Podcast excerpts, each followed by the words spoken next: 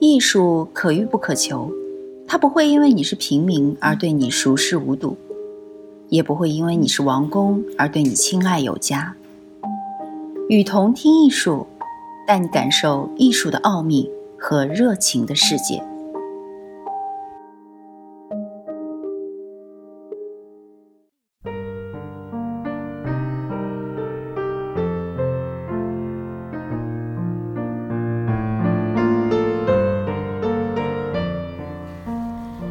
今天我们来分享尚晓峰老师的译后随笔，题目叫做《雕塑的本质不是感光视像，而是身体体验》。不久前，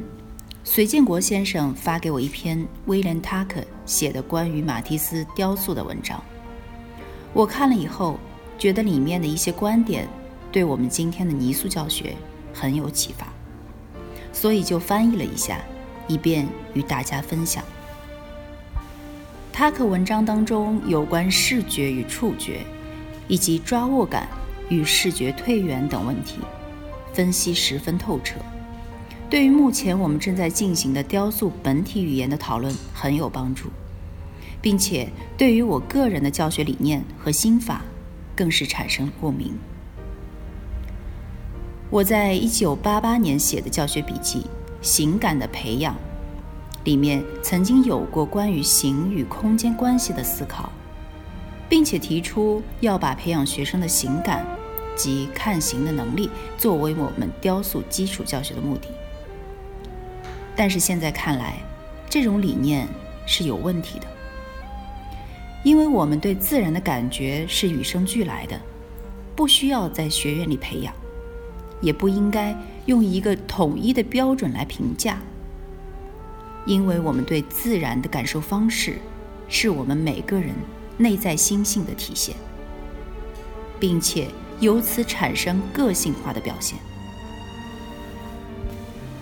我不认为我们应该在形的问题上求得共识，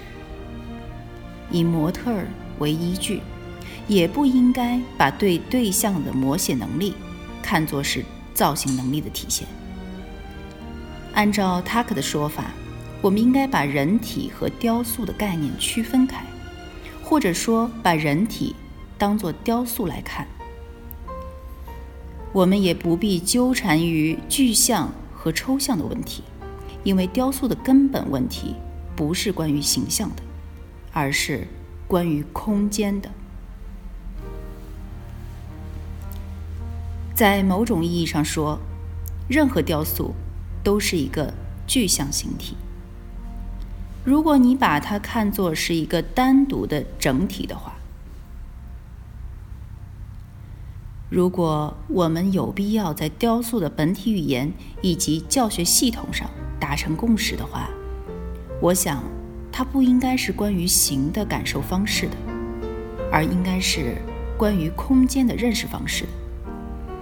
并且，我们需要拓展我们对于雕塑核心问题的新的认识，而不是只在原有的认识上进行叙事方式和呈现效果的考量。我在对自己从前的教学理念进行反思的过程当中，发现虽然其中很多关于形体与空间的认识是不够准确的，有些甚至是错误的。但是我当时提出的关于驼的概念还是正确的。我在二零一零年的泥塑心法中又重新提及驼的概念，并且加上新的注脚：驼有重量感的形团块，其中重量感是关键，因为它可以从视觉中独立出来，也可以被理解为一种。能量的聚集，因此，我们对于自然，包括形体、空间的感受方式，从观看变成了体验。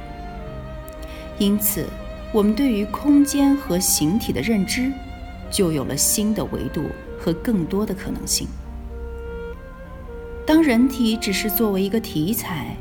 而不是艺术表现的主题或内容的时候，